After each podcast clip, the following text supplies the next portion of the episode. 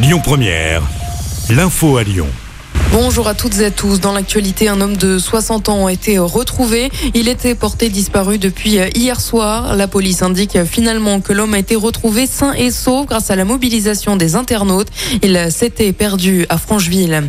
L'opposition veut des explications suite aux pannes à répétition sur le métro lyonnais. Les usagers en ont marre et apparemment les élus aussi. Hier matin encore, les lignes A et B étaient totalement en panne. Lundi après-midi, c'était un incident électrique sur le métro A.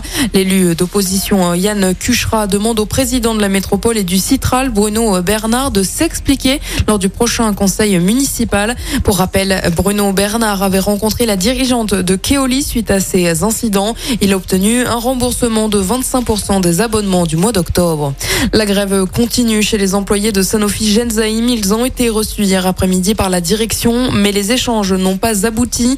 Les salariés demandent 10% d'augmentation de salaire, une prime de 10 000 euros et l'amélioration des conditions de travail.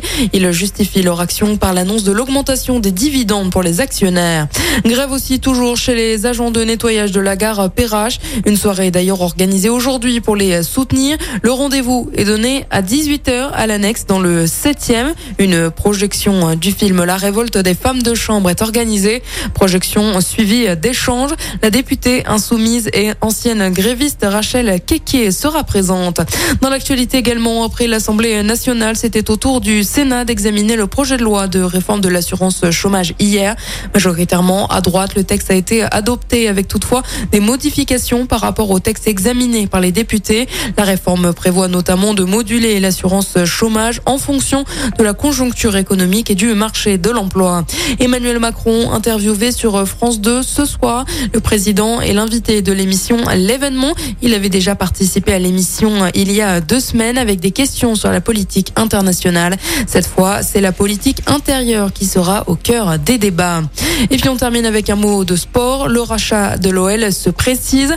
Le doute s'est installé après l'annonce du report de la vente au 17 novembre, mais John Textor a apporté des garanties hier.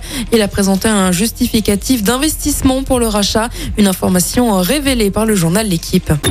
Écoutez votre radio Lyon Première en direct sur l'application Lyon Première, lyonpremière.fr et bien sûr à Lyon sur 90.2 FM et en DAB+. Lyon Première